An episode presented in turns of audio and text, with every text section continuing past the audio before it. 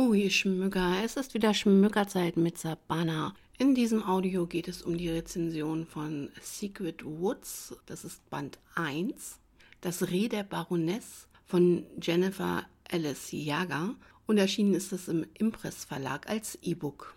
Zuerst einmal müsst ihr wissen, ich liebe Märchen. Egal ob als Buch, im Film oder als Serie, ich bin einfach ein absoluter Märchenfan, habe hier auch jede Menge DVDs und äh, früher hatte ich lauter Videos und auch heute noch liebe ich Märchen. Brüderchen und Schwesterchen. Ja, das kennt wohl jeder. Und die Autorin hat da etwas ganz Besonderes draus gemacht. Als ich angefangen habe zu lesen, dachte ich erst äh, Brüderchen und Schwesterchen. Und ich dachte, ich wäre bei Cinderella Aschenputtel gelandet.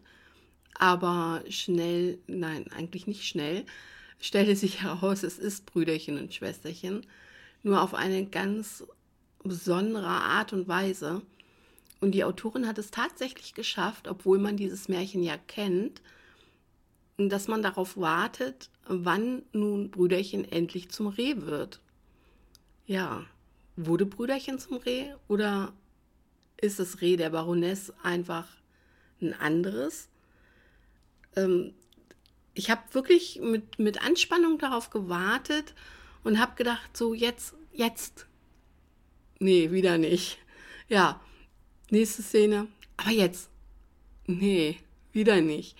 Also die Autorin hat es wirklich geschafft, mich äh, mit ihrem Schreibstil so zu fesseln, dass ich immer weiterlesen wollte.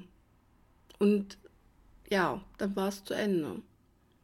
Ja, was soll ich sagen? Es war eigentlich ein sehr schönes Ende und ich habe gedacht, wow.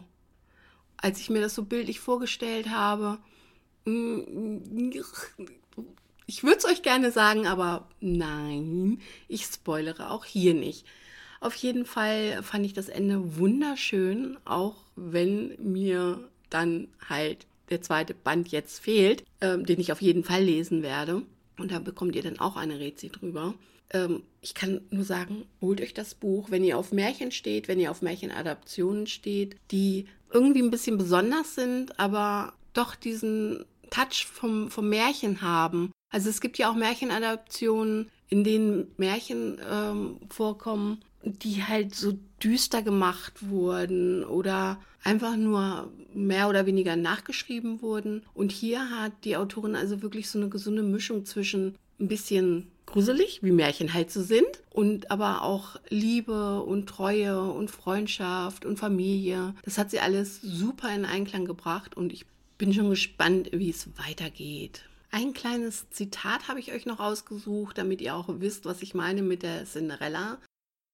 Denk nicht mal daran, giftete sie Amelia an. Das ist mein Zimmer. Wozu brauchst du denn all den Platz? Du hast ja nichts. Nur ein paar alte Fetzen und wertlosen Kram. Ihr müsst mir doch recht geben, das hört sich arg nach Cinderella an. Und äh, da war ich natürlich erst recht neugierig, wie das Buch weitergeht. So, das war's wieder von mir.